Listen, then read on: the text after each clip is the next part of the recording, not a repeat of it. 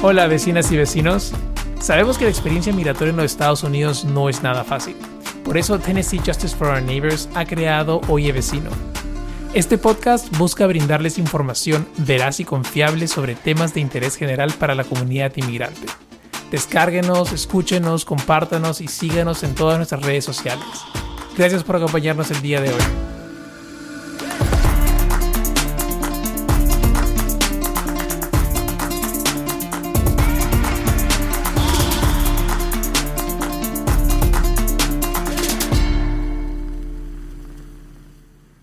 Bienvenidos a Oye Vecino. Mi nombre es Álvaro Manrique Barrenechea. Hello, listeners. Yes, you're listening to Oye Vecino, except that this episode is in English. We've been planning our first English language episode for a while, and just when we were ready to drop it, this happened. A federal judge in Texas has ordered the U.S. government to close the DACA program, putting tens of thousands of dreamers' futures on hold. Yes, we are still processing all of this. Now, Oye Vecino started as a Spanish language podcast, but we understand that in order to get to more listeners, we need to start working on some English language episodes as well. The recent developments in the DACA program made it clear that we needed to get reliable information to many of the clients we serve. Most of the DACA clients we work with are English speakers because they have lived in the United States for most of their lives. Therefore, we decided this would be a topic that we needed to address in both Spanish and English. Now, if you feel more comfortable with Spanish, then you can stop listening to this episode and play the Spanish version of it. Or perhaps you can continue listening to the English version of it, work in your language skills, and then go and listen to the Spanish version. But whatever you do, you do not want to miss the information we're about to talk about. As I mentioned before, we had been working on this episode for some time before the news broke about the ruling by a court in Texas. And then we had to go back to the drawing board. And today, to talk about what this means, what the ruling entails, and what effects it causes on DACA renewals and DACA initial applications, I am going to be joined by Bethany Jackson, who is the legal director of our organization, Tennessee Justice for Our Neighbors. Hey, Bethany, how's it going? Um, great, Alvaro, with the exception of the DACA situation. I am sure. I think we were caught. I, I don't want to say we're caught by surprise. I guess we were not expecting this to happen um, in this terms. Uh, can you tell us a little bit about what your thoughts were when you when you learned about this? Yeah. So. Um, I think that we knew that we were going to be getting a decision in, in this case that has been in federal district court in Texas. But I think the hope was that the judge there wouldn't rule until Congress had a chance to act on some of the proposed legislation. But um, last Friday, July 16th, the um, Judge Hanen in the um, Southern District, uh, Federal uh, District Court in Southern Texas, ruled that the DACA program is unlawful. So um, everybody might remember that we had a, a DACA related case from the U.S. Supreme Court last June. Um, that case addressed whether the way the Trump administration tried to end DACA was unlawful, and the Supreme Court said yes, the way Trump the Trump administration tried to end DACA, that was unlawful, and so the DACA program was able to continue. But the decision this past um, Friday was looking at the legality of the program itself. And so the, the judge found that the DACA program is unlawful. He um, rescinded the 2012 memo that created the DACA program and he sent the um, basically sent an order to the Department of Homeland Security to take steps to comply with the court's order. But after that ruling, the court said, recognizing that that people who've already had DACA in the past have um, spent years relying on the program. So the to the extent the order applies to people who have already had DACA um, that order is on hold. But for the people who have never had DACA, they're not.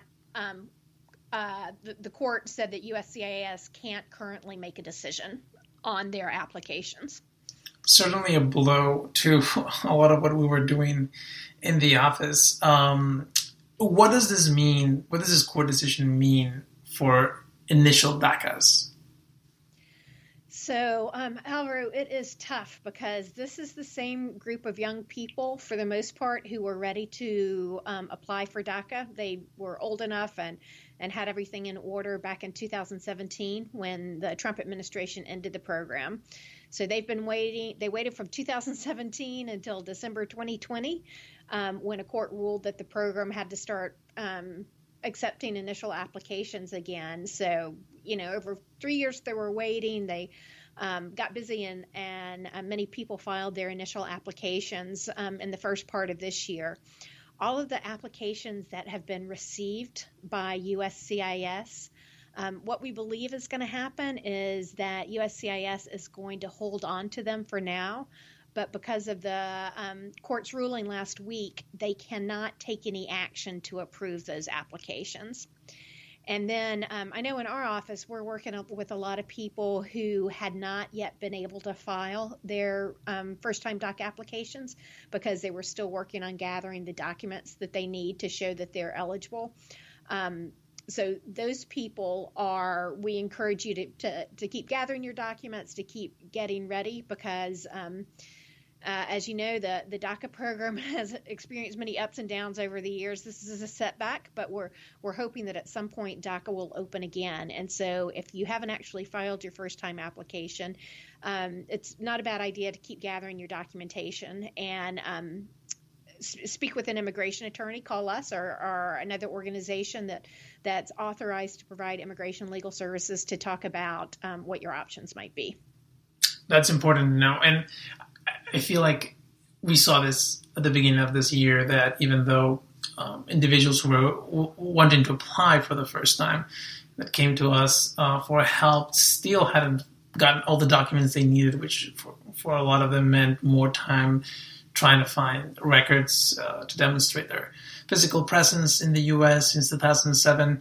And so like you said, it's important to continue collecting documents. We do not know what's going to happen, unfortunately, but it's it's never it's it's you know it's never too early to to continue collecting the documents and making sure you have all the evidence that you need, so that whenever something happens, you're ready to to file something. Um, if hopefully this there's a chance to do it in the near future. And so, what does this mean for DACA renewals for, for folks who already have DACA and are getting ready to renew?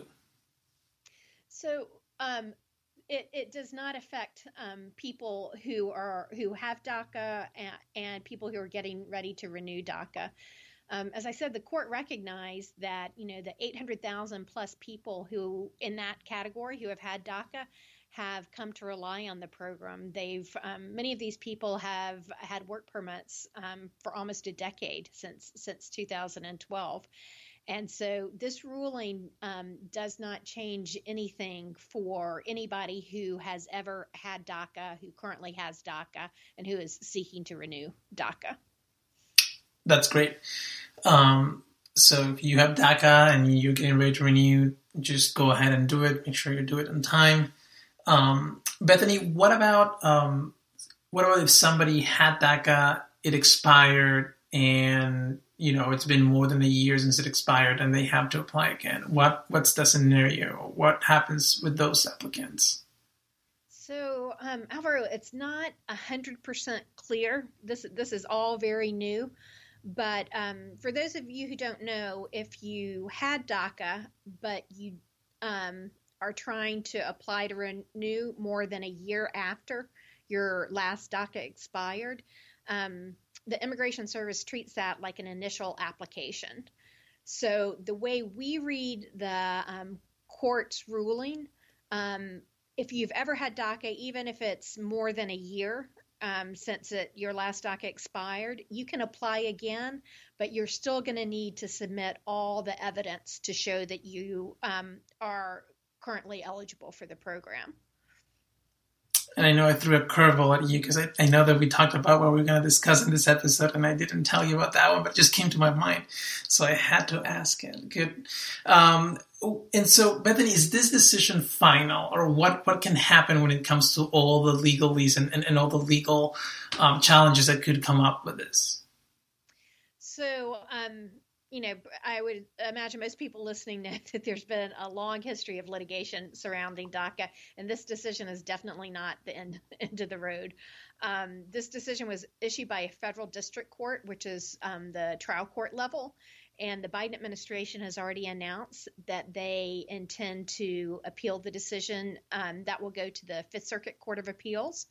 Um, and then the the court above the Fifth Circuit would be the Supreme Court. So um, some of the scenarios, some of the possibilities are that um, another district court issues a, a different ruling, and um, then the the circuit courts, you know, the Fifth Circuit and whatever circuit that ha- happens in, might disagree, and in that case, um, it might be possible to ask for the Supreme Court to review the um, the Texas decision but um, unfortunately, that all takes a long time. So uh, for now, what um, what we can say is that people that have DACA can continue to renew, and for people who are eligible for DACA but but are applying for the first time, we're just going to continue to monitor. And again, just encourage you to reach out to us if you hear something, if you uh, have any questions um, us or another organization that um, has a licensed attorney or a DOJ, Department of Justice accredited representative on staff. Great. Now, something that's related to DACA and that we've gotten a lot of questions about um, since the beginning of the year is advanced parole. Um, and I, I, if you could give us a little bit of an insight of what advanced parole is and, and, and how can, I mean, I guess, what is it useful for?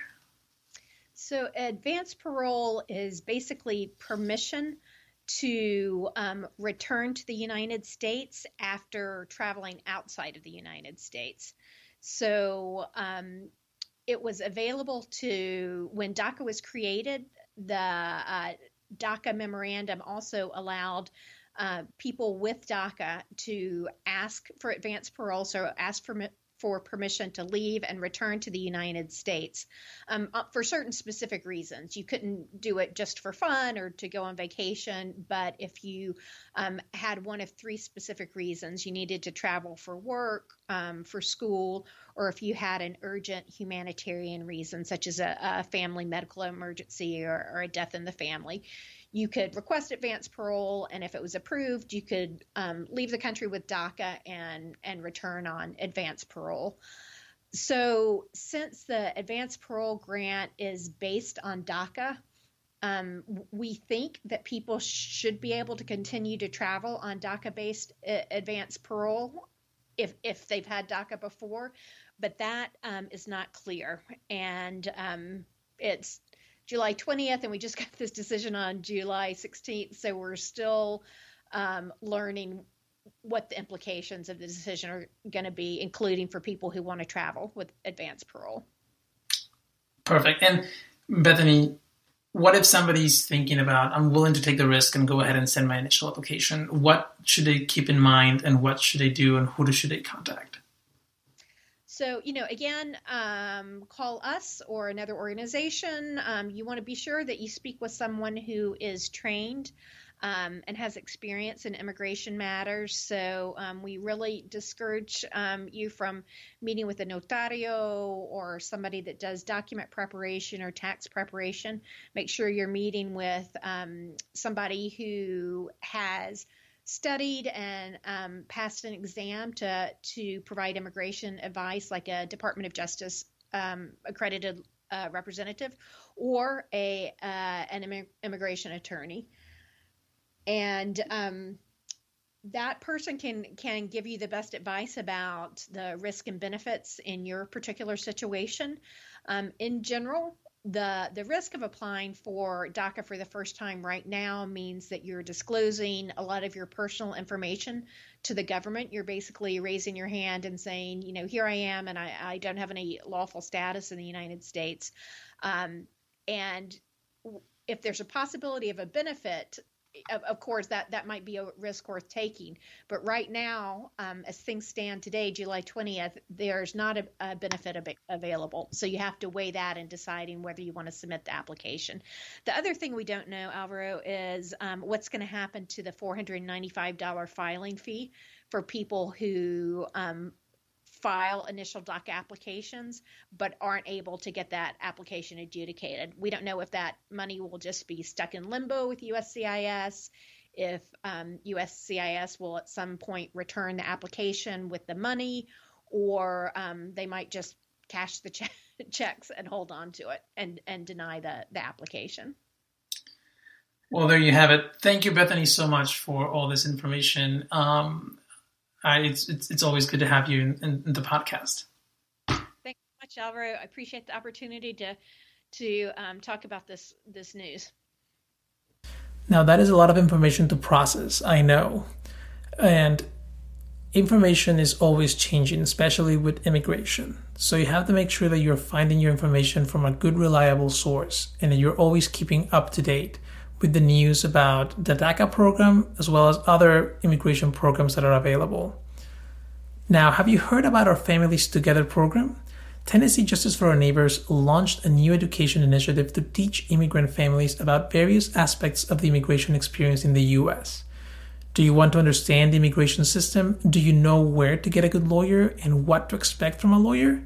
Do you know your rights and obligations in the U.S.? These and other topics are covered throughout five weeks. Classes are in Spanish, they are free, and for now, they're virtual. Students can enter the classroom at any time and watch the classes as they are uploaded every Friday. If you're interested, or if you know someone who will benefit from this class, or if you want to know when are we starting the next course, send an email to alvaro at tnjfon.org. That is alvaro, A L V A R O, at tn jfon.org or send a text message to 615 943 4244. Well, that's it for our first Oye Vecino English episode. I hope that we have been able to answer all or at least some of the questions regarding DACA. If you have additional questions or if you would like to schedule a time to talk to a member of Tennessee Justice for Our Neighbors, just go to our website and contact us. And that is www.tnjfon.org. Again, that's www.tnjfon.org. Thank you for listening and tell your friends about Oye Vecino. Oye Vecino es una producción de Tennessee Justice for Our Neighbors. Nuestro equipo incluye a Tessa Lemos del Pino, Bethany Jackson, Ainet Morguía y quien les habla. La edición, contenido y mezcla de sonido de este podcast es realizado por mí. Oye Vecino es una fuente de información para la comunidad inmigrante en los Estados Unidos. Se produce y se mezcla utilizando el programa Hindenburg Pro. Soy Álvaro Manrique Barranechea. Gracias por escucharnos.